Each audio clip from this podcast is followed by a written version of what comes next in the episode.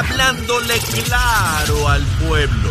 Nación Z Nacional, soy Leo Díaz. Buenos días a todos. Leo Díaz, en Nación Z Nacional, por la Z. Y ahí está en pantalla, mire, mire cómo se quema el cañaveral, mire, mire ese fogaje que hay ahí, encendido de lunes a viernes de 8 a 10 de la mañana, Nación Z Nacional. ¿Con quién va a ser? ¿Con Leito Díaz? Seguro que sí.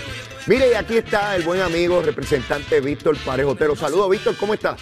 Buenos días, Leo, a tu audiencia de Nación Z. Como siempre, un gusto estar contigo aquí en el programa. Qué bueno, qué bueno. Eh, llamé a Víctor ayer y esta mañana cuando vi la noticia de la ex gobernadora Wanda Vázquez, pensé, Víctor dirá que yo lo traje aquí sabiendo que, que iba a pasar esto, pero no, Víctor, no sabía nada, me enteré eh, por la prensa como, como todo Puerto Rico. Y quisiera pues que empezáramos por aquí, por, por este tema.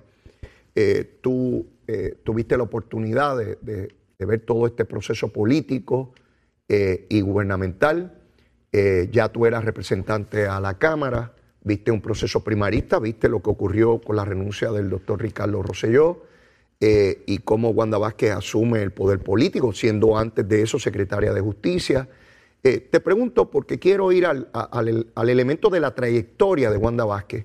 ¿Cuándo, cuándo tú conoces a Wanda Vázquez por primera vez, si fue la- por la opinión pública o personalmente? ¿Cuándo, cuándo viniste en conocimiento de, de esta fiscal? Bueno, Leo, en el caso de la licenciada Wanda Vázquez, la conocimos eh, inicialmente cuando fue procuradora de las mujeres, Ok. ocupó ese cargo bajo el gobierno de Luis Fortuño. Eh, luego, ¿verdad? Sale, de, sale del cargo eh, y finalmente cuando el doctor Ricardo Rosselló llega a la gobernación, la nueva secretaria de Justicia, ahí comenzamos entonces a, a tener con ella, ¿verdad? Un, una- un trato más directo. Eh, y luego que renuncia el doctor Rosselló, asume, la- asume el cargo de gobernador de Puerto Rico, ahí entonces comenzamos ¿verdad? en el trámite legislativo del día a día, este, pues comenzamos ciertamente a tener con ella comunicaciones En- en, el en- trámite de gobierno. En su función como secretaria de Justicia y tú como legislador, ¿en algún momento tuvieron intercambio en vistas públicas, en reuniones, en asuntos, o, o no hubo ese intercambio, por lo menos bajo la jurisdicción en los asuntos que tú atendías? Pues Leo, sabes que eh, cuando uno preside una comisión en la Cámara o en el Senado, Ajá. pues obviamente uno pide eh, memoriales a la agencia de gobierno. Ajá. En el caso de ella, sí ocurría en muchas ocasiones. Eh, ¿verdad? Debo decirte, ¿verdad? Y comparto con tu público, que era una funcionaria muy accesible, siempre estaba disponible, siempre que se le ocupaba para que una, ¿verdad? que una- un trámite de gobierno, siempre estaba accesible, así que yo en ese aspecto la conocí eh, en en- como funcionaria pública eh, y su accesibilidad era muy, muy, muy, muy, muy buena. Este, llega a la gobernación de Puerto Rico Ok. eh, y en una ocasión, eh, días después que juramenta, Sí. ella llega al Capitolio, llega a la Cámara, a la oficina del presidente de la Cámara, a un cálculo de la delegación mayoritarial, que es el caso del- PNP, Sí. y allí tuve con ella un intercambio eh, ¿verdad? De, varios, de varios minutos. Eh, debo compartir con el pueblo de Puerto Rico, eh, eh, Leo. Sí. Ella, en ese caucus de la Cámara, ella eh, nos dijo allí a nosotros Sí. eh, que ella iba a juramentar en el cargo de gobernadora, que iba a completar el término de Ricardo José yo y que no iba a aspirar a la gobernación de Puerto Rico. O sea, que el planteamiento que hizo públicamente de que no iba a aspirar a la gobernación, se, se los había reiterado a ustedes a, nosotros nivel en privado. privado en el caucus y lo reiteró Leo en varias ocasiones. eh, nos dijo allí, mira, yo no aspiro más a la gobernación, yo vine aquí a cumplir un, un trámite que se dio por la Constitución de Puerto Rico, lo culmi- culmino y me voy para mi casa. Después cambió la historia, ¿verdad? Y después obviamente aspiró a la gobernación. ¿Y, y cuál es tu lectura política ya sobre esa transición? ¿Tú crees que ella fue honesta cuando dijo eso y luego en el camino se convenció que debía aspirar? ¿O crees que los engañó desde un inicio? Pues mira, Leo, yo te- te- debo compartir contigo. Yo, yo no sé, yo cuando ella, ella habló en el caucus, ¿verdad? La percibí, eh, por lo menos Genuina. yo, de manera genuina, ¿verdad? Porque lo dijo en varias ocasiones, lo reiteró, no una vez, en varias ocasiones reiteró en el caucus esa expresión. Hubo compañeros que le preguntaron directamente a la gobernadora, mire, ¿usted va a aspirar a la, gobernación? No, yo no aspiro más a la gobernación. Este, luego, no sé si en el camino, Leo, eh, cuando está en cargos de ese poder, Sí. que le- ¿verdad? Sí. Gente que se acerca a, a ella, le dio en el oído, le susurró en el oído, mire, usted puede aspirar a la gobernación, eh, no se quite, meta mano, no sé, yo creo que eso, eso posible camino se haya dado. Eh, y ella, que ciertamente Leo, no tenía experiencia política, ¿verdad? Como tal, siempre había estado en cargos públicos, Claro. fuera, fuera de- del campo del día a día de la política, pues entonces cayó, ¿verdad? Cayó en esa, por decirlo así, cayó Yo- en esa trampa y, y aspiró a la gobernación. Yo, yo coincido contigo a mí me parece, estoy convencido, de que ella era genuina cuando dijo al, al comienzo de que no aspiraba a, la, gobernación. Yo, estoy bajo ese entendido, ¿verdad? Puedo equivocarme, por supuesto. Y creo que en el camino las personas a su alrededor se encargaron de, activar algo que está ahí dentro. Una vez uno entra al proceso político, esa anaconda se mete en el torrente sanguíneo y vive ahí por siempre. Eh, ¿A qué me refiero? Una vez tú llegas a una posición de esa envergadura, ocurre también a niveles más bajos, pero a esa, donde tú tienes una enorme cantidad de personas que dependen de ti. ¿Y de qué dependen? De su salario, de su posición. El que tú te vayas hace que venga otro gobernante que va a traer su propio equipo, donde tú ya no estás en el poder, donde ya tú estás. Pedro Rosselló me dijo a mí, a mí, que él grabó su anuncio de que no volvía a la reelección, llamó a un camarógrafo y lo hizo él con el camarógrafo. Y que no le consultó a nadie de que no volvía a la reelección para el 2000, porque si lo hacía, iban a tratar de convencerlo de que, de que no se fuera. Y es natural, Víctor. Si tú decides hoy, Víctor, en tu oficina, que no vuelves a la reelección, si tú, si tú fueras a hacer eso, y tú le dices y reúnes a la gente de tu oficina, te van a suplicarle que no lo hagas. Y es natural, Víctor. Claro, claro. Dependen de ti, esto es una cosa natural, esto no Claro. se trata de que sea gente mala. Claro. Yo no estoy diciendo que es que son corruptos y quieren robar cosas, es natural. Yo trabajo con Víctor Pared, es representante, yo tengo un trabajo aquí, estamos haciendo algo importante, creo en Víctor Pared. Pues si tú te quieres ir, yo te voy, yo te voy a hacer todo lo posible por convencerte de que no, Víctor. No se trata de que nadie sea corrupto, ¿verdad? Coincido. Y, y en ese camino, Víctor, y te pregunto, ¿en qué momento tú notaste que las cosas cambiaron? Porque tú estabas en el gobierno, yo no, pero tú estabas allí. Mira, ¿Dónde tú notaste algún cambio? ¿Qué tuviste? cuando, cuando después de ese caucus que hubo en, en- fue en agosto del 2019, Ajá. eh, si me la fecha no recuerdo, después de ese caucus, ¿verdad? Se comenzó con el trámite de gobierno, pero eh, comenzamos, eh, a, ¿verdad? comenzamos a notar posturas distintas de la entonces gobernadora. Ok. Eh, y cuando en ese momento Pedro Pierluisi, ¿verdad? comenzaba a, a hacer sus consultas a la gente, al pueblo, Ajá. sobre si aspiraba o no a la gobernación, donde comenzó el Pedro Pierluisi su candidatura a la gobernación fue en el precinto 4. Eh, contigo? es Esa fue la primera actividad La primera contigo. actividad que se hizo. Después de ese evento, Leo, Ajá. las cosas cambiaron Contigo. conmigo, no había comunicación, eh, ¿verdad? Se- tú notabas cuando, eh, cuando de parte del gobierno, ¿verdad? No hay esa apertura que ocurría antes, ¿verdad? Eh, el acceso, eh, cuando había un trámite que había que llevar a cabo en el distrito, alguna gestión para la gente del distrito 4, pues ya tú veías como, como las puertas se iban cerrando. Lo que posiblemente tomaba dos semanas en tramitarse, tomaba ahora meses, ¿verdad? Eh. Con ese cambio. Y ciertamente la noté a ella más distante, ¿verdad? En Víctor, cuanto a la comunicación. en- en ese momento, Víctor, porque es importante esto, tú apoyas a Pedro Pierluisi bajo el entendido en ese momento de que Wanda Vázquez te dijo a ti y a todos los demás que no iba a aspirar. es correcto. Así que no debía haber ningún conflicto Ninguno. sobre tú apoyar a Pedro Pierluisi, Ninguno. ni lo estabas apoyando a él por encima de ella, porque para ti no había controversia ahí. Sin embargo, una vez te empiezan a cerrar las puertas, tú te das cuenta de que algo ocurrió aquí y que lo que ella dijo que iba a hacer no es así. No fue sincera, Leo, no fue sincera de SAP. Por lo menos eh, yo le creí, Leo, yo le creí en el caucus. Eh, ciertamente, compañeros nuestros, eh, que siempre hay, hay compañeros que, o compañeras que, que plantean, no está diciendo la verdad, no le creo, pero yo le creí. Y ciertamente noté su, su sinceridad. Lo que parecía su sinceridad. es correcto. Su sinceridad, de hecho, lo, lo vi cuando el doctor Ricardo Rosselló, aún siendo gobernador, eh, publicaba en las redes sociales fotos con ella, Ajá. con la transición, cómo comenzaba, qué tenía que hacer.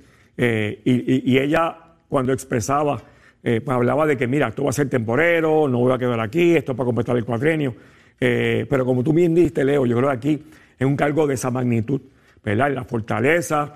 No, no solamente tienes mucho poder político, tienes gente alrededor tuyo que te alimentan, que te dicen cosas, eh, tienes sirvientes que te dan comida, desayuno, eh, están pendientes a ti. Esas cosas van, ¿verdad? Van posiblemente Oh. eh, afectando Oh. tu mente Sí. y te conviertes como si fuera, te crees un rey o una reina, o un príncipe o una princesa. Si el que no tiene el carácter para manejar eso se correcto. emborracha.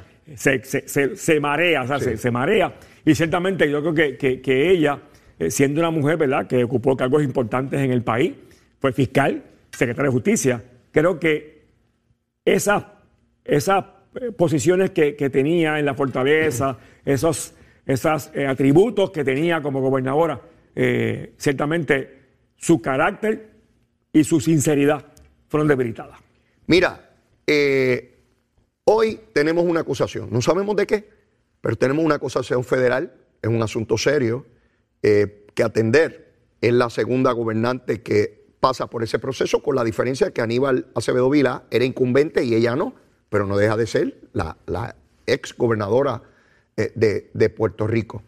Obviamente esto tiene un impacto al interior de Puerto Rico y fuera de Puerto Rico, no, no es nada liviano. Eh, en términos de cómo se tramita el proceso gubernamental, Víctor, tú ya, ya llevas bastante tiempo ya como representante y tú sabes que se le acerca a uno gente buena, gente valiosa, y se acerca gente que parece valiosa y buena, pero no lo son.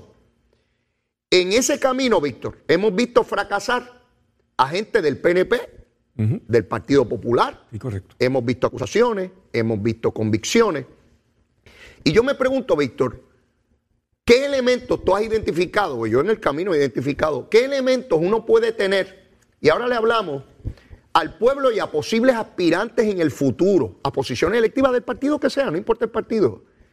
¿Qué elementos tú tramitas, Víctor, para tratar de identificar quién realmente trae buenas intenciones del que no? Y cuando no, ¿qué tú haces?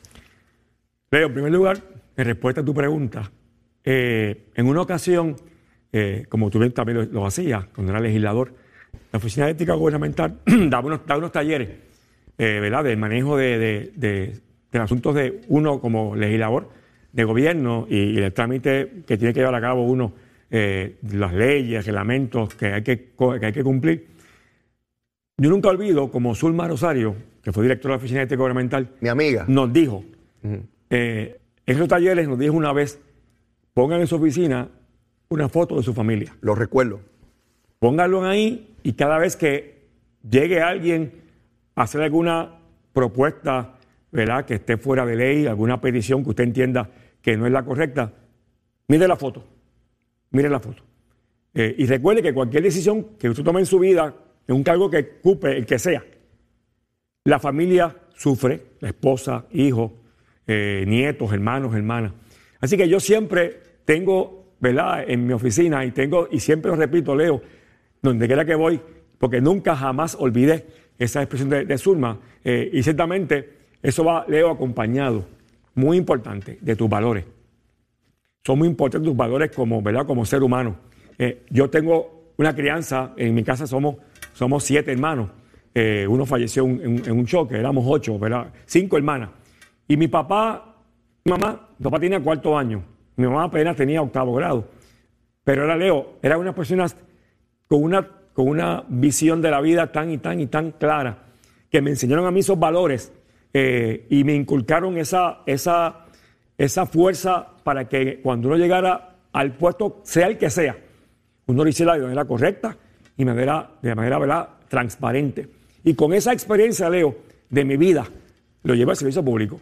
Así que yo, en mi cargo como legislador, ¿verdad? como representante de un distrito, yo nunca he aprendido a que yo, yo no voy a almuerzos en ningún sitio que no sea con mi familia o con mi esposa, mis hijos. Ni siquiera Eh, la apariencia. Ni siquiera la apariencia. Y no permito, ¿verdad?, que, que cualquier persona eh, tenga un filtro. Un filtro, Leo. Yo, cuando alguien pide una petición a mi oficina, una reunión conmigo, verifico que viene la persona.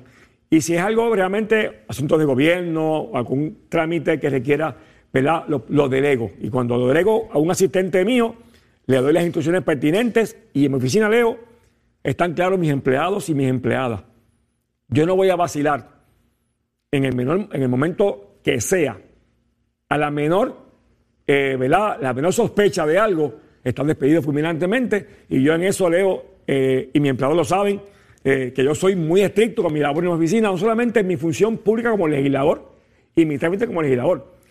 internamente en mi oficina. Hojas de asistencia, firmar las asistencias. Usted sale y entra, firma su hoja de asistencia.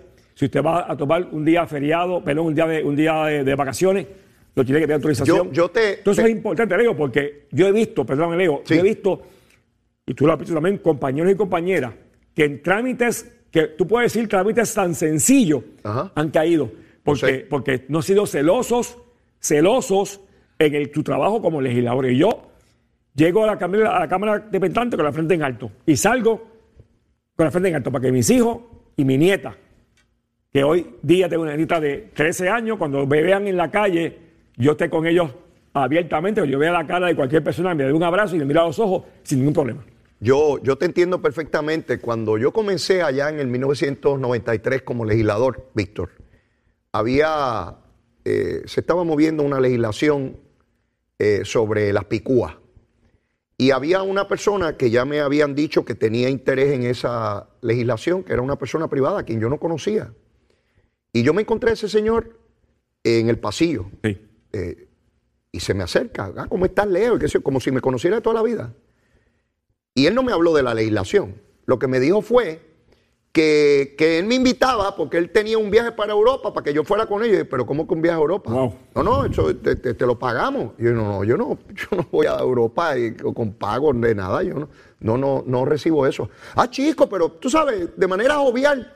Mira, Víctor, ¿Cómo identificar la intención maliciosa de un ser humano que se te acerca pareciendo simpático y que te quiere ayudar? Pero no solo eso, hay quien te viene con un proyecto que es bueno para el pueblo de Puerto Rico y te lo vende tremendo. Tan pronto me dicen que algo es extraordinario, yo empiezo a buscar detrás del proyecto quiénes se benefician, cuál es el interés, si hay algo ilegal. O sea, uno tiene que tener malicia. Pero te voy a decir algo. Víctor Fajardo, a quien conocí por muchos años. Yo también. Fue mi amigo por muchos años. Hace años que no lo veo, ¿verdad? Víctor, yo lo vi allí en la Cámara de Representantes con trajes baratitos, zapatitos baratitos, corbatas de Mickey Mouse, era secretario de, Educación. Yo lo conocía de muchos años, un secretario excelente, una persona humilde, una persona incapaz de insultar a alguien o de agredir verbalmente a nadie, un ser humano excepcional. Yo me encuentro a Víctor en un hospital naciendo mi hija, después que se habían perdido las elecciones del 2000. Y él me dice a mí que lo están persiguiendo políticamente. No era políticamente, eran los federales. Cuando yo me entero que tenía una caja fuerte con miles de dólares, Víctor, la primera impresión fue eso tiene que ser falso, eso no puede ser cierto. Porque hay gente, Víctor, que cuando lo cogen en las cosas uno dice, ay bendito, si ese mucho tiempo duró fuera, porque uno, ¿verdad? Uno ve que hay gente que es mucho más loquillado. Pero de Víctor Fajardo, no, jamás, jamás. Víctor Fajardo llegó pillo, secretario de Educación. No, allí hubo unas situaciones que lo llevaron. Mira, aquí lo escribí. La ambición, el poder, el dinero. Los seres humanos tienen que tener el carácter. Víctor, todo el mundo no puede ser legislador, todo el mundo no puede ser alcalde, todo el mundo no puede ser gobernador, no todo el mundo puede ser jefe de agencia. No importa los títulos universitarios que tenga, hay que examinar el carácter, su voluntad, su capacidad para decirle a la gente, no, eso no puede ser. No, que es el amigo nuestro, no. No, que es el gran donante, no. No todo el mundo tiene esa capacidad, Víctor. Y ahí lo vemos. Mira el cano de Cataño. Tú y yo lo conocemos. Es correcto. Ese muchacho jamás yo hubiese pensado una barbaridad como esa. Nuestro amigo de Guainabo, Ángel Pérez, que yo lo conozco desde que era un muchacho. Una familia religiosa, una familia espectacular, él mismo con una vida encomiable. Víctor es duro, hermano. Bien duro, Leo, bien duro. Alcaldes populares. Ese mismo alcalde de Trujillo que vivía cerca de mí cuando yo vivía en Trujillo Alto, un hombre bueno, todo el mundo cariñoso, jamás nadie le imputaría. Mira dónde cayó. ¿Sabe? Es, es duro. Y entonces, pues la gente, Víctor, pierde la fe. Ciertamente, Leo. En los funcionarios, entonces ya nadie cree en nadie. Ah, y más peligroso aún, Víctor Llegan partidos nuevos diciendo que ellos sí son puros y que los demás son malos, sin decirte cuáles son sus verdaderas intenciones. Y mucha gente le cree. Le creen porque ya es votar en contra de los que están. No a favor de los que están votando, es en contra de los que están. Es mucho el camino que hay que, maniobrar. Y yo quería discutir contigo este tema porque, pues, tú eras representante, yo no. Tú tuviste la oportunidad de compartir con, con Wanda Vázquez. Víctor, y también había mucha gente seria al lado de Wanda Vázquez, ¿sabes? Yo conozco mucha gente seria y por eso es que digo que no se puede culpar por asociación. El secretario de la gobernación, hombre serio, ¿verdad? Allí estuvo Zoela Boy también, una mujer seria. ¿Ves? Así que no se trata de que el que estuvo allí está maculado, ¿sabes? Porque rápido empieza el ataque político y entonces es contra todo el mundo. Leo, en el caso de Antonio Pavón, a quien conozco personalmente. Es un hombre serio. Es un hombre serio, un hombre íntegro. Eh, su familia también la conozco muy bien, su esposa. Oh, yo también. Este, y, sé, y sé que fue una figura en ese gobierno, ¿verdad?, que llegó con la intención de hacer un trabajo transparente y así ah, fue. Así fue. Y así fue. Y yo, ¿verdad? Creo y doy, ¿verdad? Doy fe de tus palabras porque conozco a Antonio Pavón eh, y es una persona honesta, íntegra, que lamentablemente, ¿verdad? Estuvo en el gobierno de Wanda Vázquez, pero, pero eso no implica que sea que haya sido, ¿verdad? Eh, manchado con alguna situación que, realmente nunca, nunca lo ha sido. Esto es importante que, que lo planteemos, Víctor porque yo sé cómo se tramitan estos asuntos. Y ahorita hice alusión a Jorge Dávila, que tú sabes que hemos tenido grandes controversias y diferencias, eh, ¿verdad?, eh, insuperables. Pero hasta este momento nadie ha podido señalar eh, actividad ilegal por parte de, Jorge Dávila. Y yo sé que rápido habrán personas que, como él dirigió la campaña, quieran hacerle imputaciones. y yo no creo en alegaciones de imputaciones por asociación. Jamás he creído en eso. De hecho, lo combatí cuando en las elecciones del 2000 trataron de hacerlo con él mismo. Y siendo presidente del PNP, lo recuerdo. me puse de frente y dije que eso era una barbaridad. Ese, ese es el historial, no que me lo estoy inventando, esa es la historia de este asunto. Y lo mismo ocurre con los populares. El hecho de que alguien haya trabajado con el alcalde de Guayama es popular, o de Trujillo Alto popular, o de Aguabuena popular, no quiere decir que son corruptos porque el alcalde era corrupto. Y eso hay que dejarlo bien claro aquí porque no podemos estar manchando la reputación de la gente así graciosamente porque si no acabamos con Puerto Rico. De hecho, Leo, antes, eh, eh, oportunidad rapidito. Esta mañana escuché a, a Jorge Dávila, una emisora colega, indicando que, a pregunta de un periodista, le, él dijo, si yo hubiese estado en el momento que ella iba a tomar esa decisión de ir a una reunión que alegadamente iba a ir, yo le hubiese dicho, gobernadora, no vaya. Y yo estoy seguro que hubiese sido así. Que venimos bajando, mire, chévere, aceleradamente. Nación Z Nacional por la Z. Buenos días, soy Carla Cristina informando para Nación Z Nacional. En los titulares, la Autoridad de Energía Eléctrica y el negociado de energía tendrán que brindar detalles sobre 18 proyectos de energía renovable a un grupo de organizaciones ambientales. Esto luego de que el juez superior Antonio Cuevas Ramos determinara que dicha información es pública. De otra parte, el secretario del Departamento de Educación, Eliezer Ramos Párez, aseguró ayer que las escuelas especializadas son parte del plan de mejoras para el nuevo año escolar y reconoció la importancia de las bellas artes para el desarrollo integral de los estudiantes. Y por otro lado, a pesar de haber llegado a un entendido preliminar con los bonistas de la Corporación para el Financiamiento Público en noviembre del año pasado, la Junta de Control Fiscal informó ayer que se propone erradicar la modificación cualificada de la deuda de la entidad no más tarde del próximo 15 de septiembre. Y en temas internacionales, el gobierno de Cuba iniciará hoy la compra de divisas a la población como un paso inicial para la apertura de un nuevo mercado cambiario en el país, hermano. Para Nación Z Nacional les informó Carla Cristina les espero mi próxima intervención. En pantalla TV, mire qué fogaje. Mire, lo, eh, Víctor Pared también sabe qué más las cosas esas, ¿sabe? Mire, no queda el día allí dentro cuando empezamos aquí en el análisis político y social en Puerto Rico. Bueno, Víctor, son las nueve y media de la mañana. Todos los invitados, como ya tú sabes, hacen su recomendación de almuerzo. Y yo quiero ver qué tú recomiendas. Dale ahí. Mira, Leo, recomendaría un churraquito. Ajá. Eh, con arroz blanco y habichuela. Arroz blanco y habichuela. Tostones de pana. Oye, esos tostones de pana están famosos aquí medio mundo con los. A mí me encanta, ¿sabes? Me encanta, me encanta. Pero cuando tú dices churrasquito es porque lo dices con cariño o porque tiene que ser chiquito. No, pues ser grande. Ah, porque yo si le va a tirar un churrasco, un, churrascazo ahí. A mí me gusta Weldon. Eh, pues está bien, está bien. Yo no tengo problema con más o menos. Después que sea un canto de carne, te decía fuera del aire. A mí también. A mí me pueden poner esa langosta más extraordinaria del planeta y una chuleta quemada, y yo voy para la chuleta quemada. Yo soy coincido Porque a mí los mariscos me saben a agua. Coincido Como- contigo. A mí me como- encanta también la chuleta quemada. como que no le saben a nada. Mira, Frankie Olmeda, que siempre nos escucha y nos ve, recomienda unas canoas de amarillo. También me encanta. Buena. También me encanta. Pero prefiero ese churrascazo que tú zumbado con ahí. arroz blanco, habichuelas que tengan papitas, que tengan zanahoria.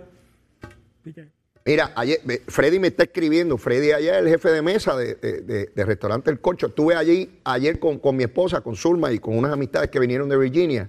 Unos populares que viven por allá, hermanos nuestros, viven por allá, pues que se queden por allá, tú sabes. Este, este, son, son como nuestros hermanos. Y los invitamos allá, fuimos a, a- a cenar y la pasamos espectacular, de verdad que sí. Bueno, Víctor, mira, quiero tocar contigo un tema que tiene muchas vertientes.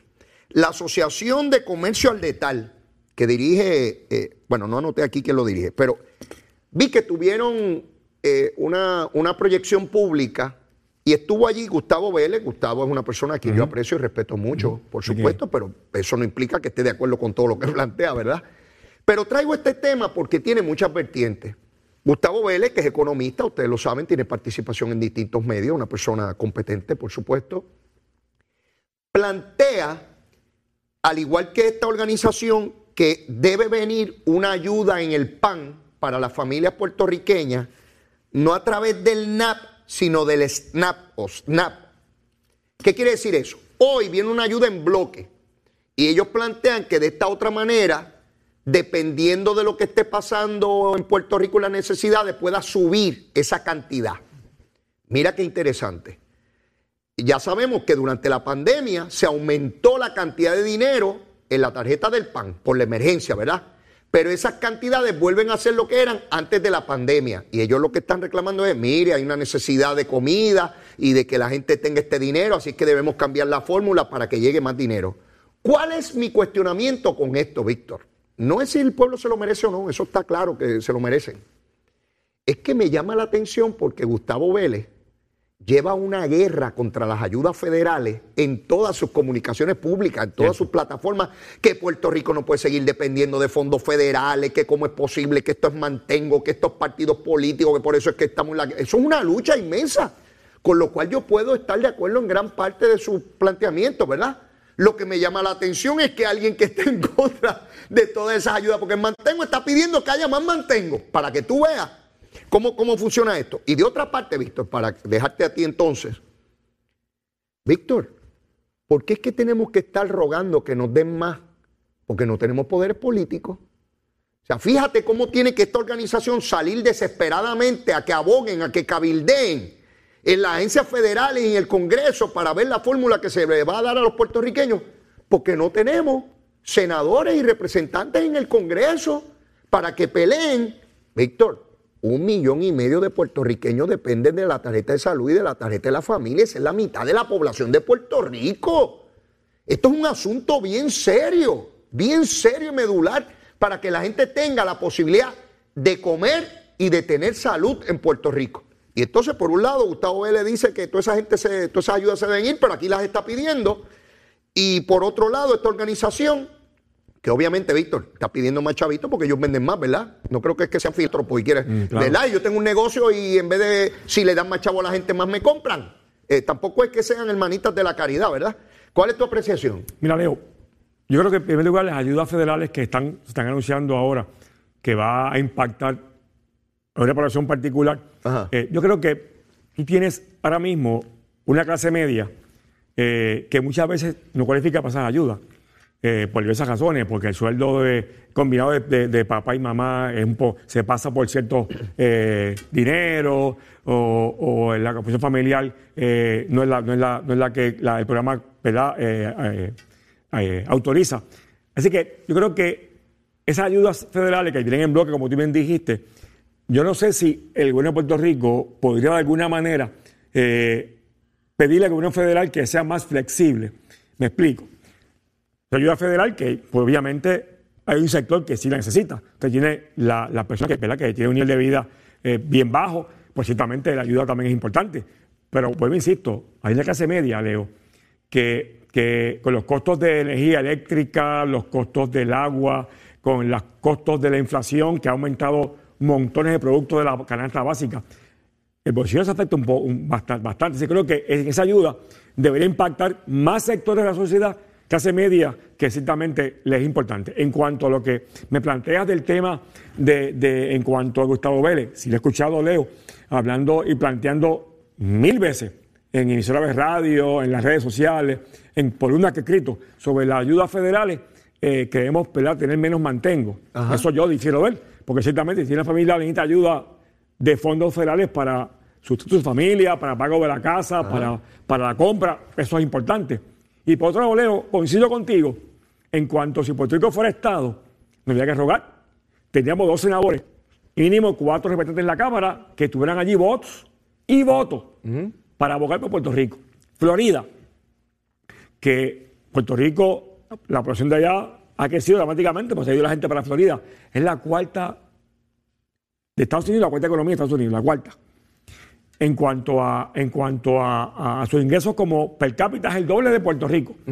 Así que la estabilidad, Leo, es el camino correcto, es el camino que Puerto Rico debe llevar a cabo para que evitemos estar en crisis económica. La Junta de Control Fiscal que hoy día maneja Puerto Rico, fuera del programa de, Puerto Rico, sabe que la Junta de Supervisión Fiscal no aplica a los estados, aplica a las ciudades. Así que yo creo que son elementos importantes, Leo, y que ciertamente Estado 51 Puerto Rico tendríamos ayudas federales para que la familia puertorriqueña tuviera mejor vida y mejor calidad de vida. Es triste ver a organizaciones como esta, la Asociación de Comercio al Detal, el proceso político, yo sé que es complicado y estas organizaciones pues intentan agrupar a todo el mundo, ¿verdad? Están para defender sus intereses económicos y vender y que todo el mundo le compre, no importa el partido político. Pero qué triste ver organizaciones que saben el desfase y el discrimen que hay con esas asignaciones y que no se atrevan a hacer un planteamiento de que la manera de resolver el problema, no de apalearlo, ni de encubrirlo, ni de, ni de poner pacho, es la igualdad. Para que esta organización no tenga que estar rogando a ver la fórmula que ponen en Puerto Rico, que es el momento hábil para ver si cabildeamos. Pero como esta entidad, hay otras en nuestra sociedad que están todo el tiempo, ahora mismo, los recursos que se necesitan para el área de salud, Medicaid, entre otros, y yo veo la Asociación de Hospitales, la otra organización de salud, y todos con el revolú, y todos de rodillas en el Congreso. Y ay, Dios mío, lo que necesitan los puertorriqueños y el abismo fiscal. Mire, la única manera de resolver eso es con derechos políticos. Y se niegan, algunos por no buscarse enemigos y otros por intereses económicos, porque ganan mucho dinero estando Puerto Rico como territorio, Víctor. Ganan mucho. De... Qué bueno es que manden el dinero federal. Si yo tengo un negocio y la gente que coge el pan, la ayuda de la tarjeta de la familia, me compra a mí. Qué bueno es que me compren mucho y yo ser millonario, ¿verdad? Y tener muchos supermercados y tener muchas cosas mientras la gente está fastidiada cogiendo la tarjeta de la familia. Y yo puedo tener yates y puedo tener carros caros y puedo darme viajes a Europa y estar como un pacha y el pueblo que se fastidie. Así que a mí no me vengan con ese cuento de que me, ay, es que estamos ayudando al pueblo que necesita más alimentos. Ay, ustedes haciendo chavitos. Claro. Por eso es que a mí me envenena esto. Porque yo quiero, yo creo en la igualdad de verdad. Igual que yo. No es para mí nada más porque estoy haciendo muchos chavos. Y encubrir mi presentación con un enchape de principio, cuando lo que quiero es que lleguen muchos chavos para la tarjeta de la familia, para yo tener muchos supermercados, para hacer muchos chavos y tener muchos chavos y el pueblo fastidiado y arrodillado. Y yo quiero, igual que Gustavo Vélez, Víctor, yo quiero que cada día la gente dependa menos de la tarjeta de la familia, de la tarjeta médica del gobierno, porque tenga el dinero para comprar su comida y tener un plan privado de salud. A eso yo aspiro, pero bajo este sistema no podemos, Víctor. Leo, añado a tu planteamiento, muy correctamente, coincido con él. Ahora mismo, si usted ubica el Senado de Estados Unidos, está empate. Hay 50 republicanos y 50 demócratas. Decide en muchas ocasiones la vicepresidenta de Estados Unidos, cuando hay, cuando hay empate, decide un voto. Así es. ¿Te imaginas que allí tuviéramos dos puertorriqueños o puertorriqueñas en ese Senado que existe hoy? El poder que conllevaría que cualquier legislación federal importante se requiera aprobación y que ese senador o senadora puertorriqueña diga, mi voto está a favor de esta acción legislativa federal a cambio que Puerto Rico tenga que recibir más fondos federales en Medicare, Oh. eh, en, en el programa del PAN, en el programa de vivienda, en, mil- cosas. Ese poder político, como tú bien dices, Le- Leo, vamos a llevarlo a la realidad ya. Oye, sería un poder increíble. Ese ejemplo que tú das, Víctor, que lo hemos hablado también en el programa anteriormente, no hemos tenido la capacidad aún de ilustrárselo al puertorriqueño de a pie. Porque eso los medios tradicionales de comunicación no lo van a hacer, de opinión pública, no. No le van a enseñar al pueblo cuánto poder real es. Le enseñan de ir a las calles y gritar. Pero con eso no se resuelve nada y lo ha demostrado la historia, ¿verdad? Y el que diga que el verano del 19, bueno, pues si usted se ve secular y fantástico. Pero los problemas fundamentales de este pueblo de igualdad no se resuelven con una manifestación en la Valdoriotti de Castro ni en la Fernández Junco. Es con poder político de verdad. Y el movimiento estadista no ha tenido éxito aún en ilustrarle al puertorriqueño de a pie, al que no le interesa la política, al que va y vota en las elecciones y después se olvida, de qué representa poder político. Lo ven como algo esotérico, como algo que no tiene tangencia, realidad en su cotidianidad. Y ese ejemplo que tú acabas de dar es dramático. Yo haría un anuncio poniendo a dos íbaros de Puerto Rico allí. Cuando digo dos íbaros son de, de reparto metropolitano. Exacto. Alguien que vive allí en reparto, corrió para senador federal por el estado de Puerto Rico. Vive ahí en reparto metropolitano en tu distrito. Y es senador federal. Y nosotros le pedimos a ese individuo, los chavos nuestros, papá, ponte a fajarte allí en ese senado. Y que veamos al presidente de los Estados Unidos reuniéndose con el, a los dos senadores de Puerto Rico, uno de reparto metropolitano, y le digan, eh, presidente, ¿usted quiere esa medida? No hay problema. Necesitamos este dinero para Puerto Rico. No, no se puede. Ah, pues no es legislación, este presidente. Puede irse con sus bombas nucleares para otro lado. Pero aquí no, por aquí no va a pasar. Eso es la democracia, eso es poder político, eso es igualdad para nuestro pueblo, pero no esta cosa de estar pidiendo, bendito, que nos den más si pueden, y tú sabes, rogando y no adquiriendo poderes políticos. Víctor, ese ejemplo que tú acabas de dar, cómo llevarlo de manera sencilla y elocuente a la mente de cada puertorriqueño, Víctor. Preciso contigo, Leo. Y, obviamente eso que menciona de un anuncio, ya sea en televisión, que usted pueda poner tal legislación federal que propone el, presidente o tal acción que, está pidiendo el presidente, la presidenta de la Cámara que se apruebe federal. Pues mira, y poner los 50 republicanos, 50 demócratas, y como tú bien dices, poner dos puertorriqueños, dos caritas puertorriqueñas, que esos votos deciden cualquier cosa, Leo, inclusive el presupuesto de los Estados Unidos, que es un presupuesto trillonario, con T, trillonario, se puede decidir porque un voto de un senador puertorriqueño Así es. decida. Así que en ese presupuesto multitrillonario, ese puertorriqueño que esté en el Senado Federal o en la Cámara Federal puede decidir que usted que vive en Cupey o vive en las cumbres, que usted recibe, eh, ¿verdad? Usted recibe ayuda del, programa de, de- de- de la tarjeta del PAN o Medicare o Medicaid, esos fondos pueden ser mejorados porque ese puertorriqueño, como bien dijiste, decida con su voto, ¿verdad? Esa acción que se puede tomar en el Consejo Federal. Así que el poder político es, está allí y, hay que, y hay que obviamente exhortar a la gente, ¿verdad? Que siga más de cerca ciertamente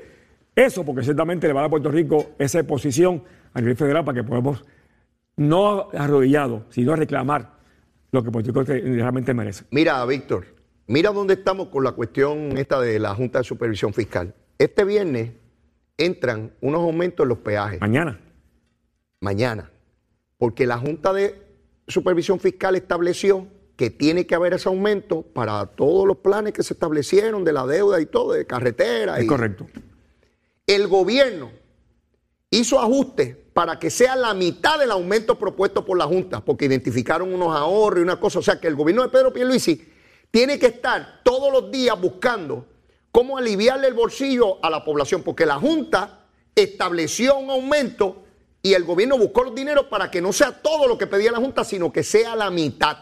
Porque quien manda realmente es la Junta de Supervisión Fiscal, que ni tú ni yo votamos por ella, ni correcto. ningún puertorriqueño, la escogieron allá al Congreso, se la impusieron a Puerto Rico y aquí estamos todos. No importa quién gane, PNP Popular, la Junta es la que determina qué legislación va. Ahí mismo le están eliminando a ustedes lo que aprobaron sobre las enmiendas a la ley laboral. Correcto. Y dicen que va para los tribunales porque eso y que no va. Punto.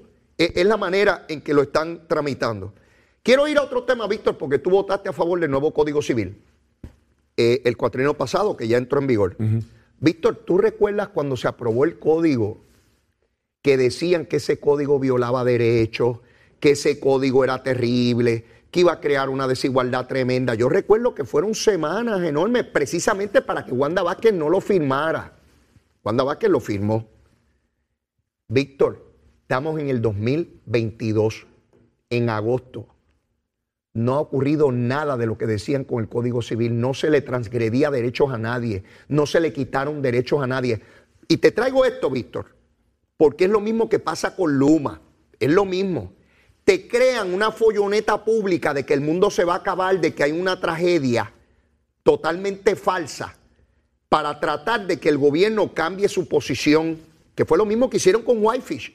Yo recuerdo haber ido a foros a aclarar que ese código civil no alteraba los derechos, que al contrario daba más derechos en distintas áreas, en el derecho de herencia. Ubica a la mujer como heredera forzosa. Antes a la mujer lo que tenía era una cuota viudal.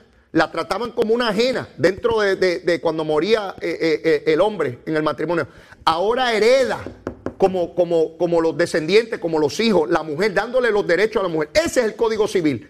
Ahora yo estoy seguro que los que nos están viendo no se acuerdan. Busquen, busquen los periódicos. Víctor, hay que tener la voluntad de gobernar.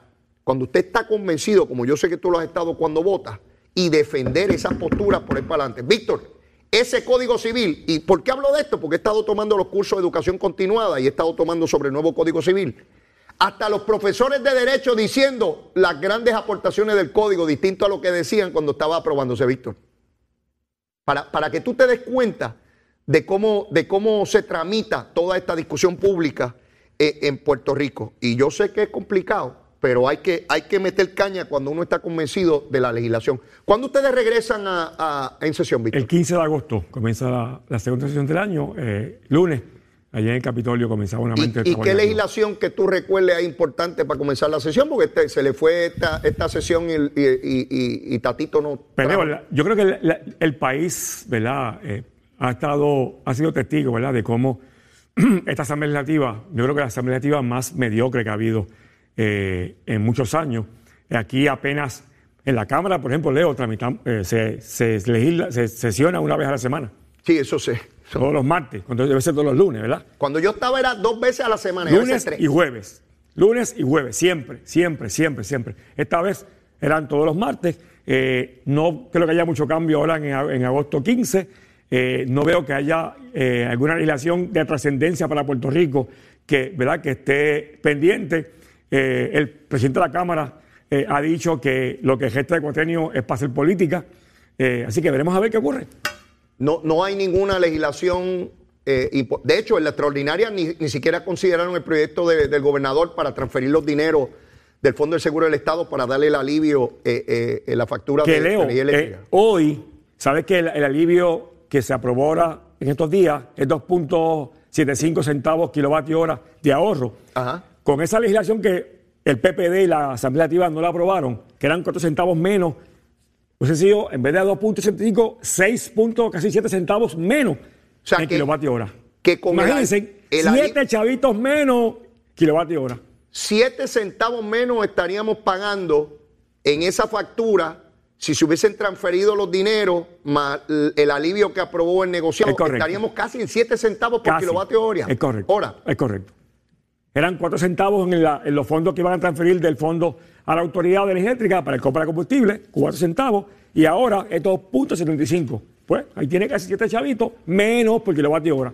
Lamentablemente eso no ocurrió, así que usted, usted como pueblo debe saber quién está a favor del pueblo y quién legisla en contra del pueblo. es increíble, porque estamos hablando de miles de ciudadanos que necesitaban ese alivio y, gracias a Dios que el petróleo ha comenzado a, disminuir en su precio y esperemos que continúe, porque lo mismo hay otro conflicto o se agrava el existente y volvemos a los márgenes o peores de lo, que estaban. Está el mundo entero convulso, particularmente por ese aumento dramático en el costo de combustible. Y nosotros seguimos ahí. Eh, eh, leía a Jaramillo diciendo, eh, Bernabe fue, a Bernabe, de que no debemos buscar gas, porque eso también es eh, combustible, ¿verdad? Que... Yo difiero totalmente de esa, esa posición. De hecho, Leo, escuché hace un par de días, estuviste aquí Carlos Pequera, que estuvo contigo Sí, en tu programa. conmigo, Excelente programa en ese momento. Muy, la verdad que escuchar ese programa fue muy ilustrativo, muy educativo.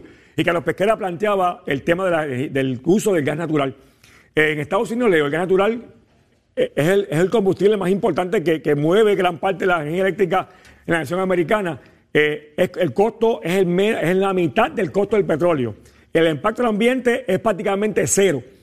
Hoy día que usamos Bunker C, que es el petróleo, que es la basura del petróleo, usamos el diésel, que son eh, eh, petróleo, que son este uso de generación que es al daño del ambiente y yo creo que estamos en un momento para movernos al gas natural como transición, Leo. Claro. ¿Por qué? Porque el tema de movernos a energía renovable va a tomar tiempo. Yo creo en energía renovable, de que el país puede aspirar a eso, pero el tiempo va a tomar.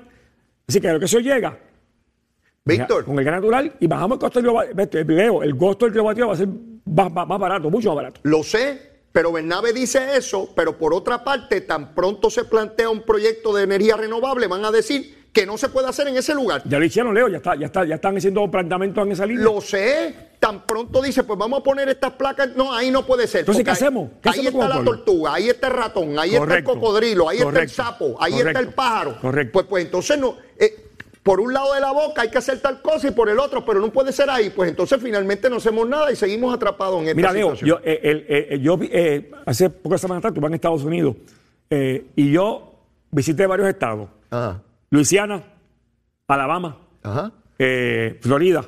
Mississippi. Ajá. Y me impresionó cuando pasaba por, las, por los expresos, veía en los extremos fincas, fincas inmensas Ajá. de placas solares. Sí, sí. Lo, lo sé, lo sé. Esa, esa es una de las alternativas, pero tan pronto tú dices que es aquí, ahí no puede ser. Ah, pues acá, acá tampoco. Y bueno, lucha Mientras- si entre ganó, somos más y no tenemos miedo y nos estamos comiendo por los rabos y esto no avanza. Mientras leo el Bunker C, Sí lo sé, basura. que eso es basura, Sí. que eso lo que, lo que emana Contaminante. ambiente es basura. Caro y contaminante. Es correcto. Víctor, agradecido enormemente por tu participación, como siempre. Siempre Disfruto tu mucho tu comparecencia, así que éxito, mucho éxito. Gracias, hermano. De la Chero.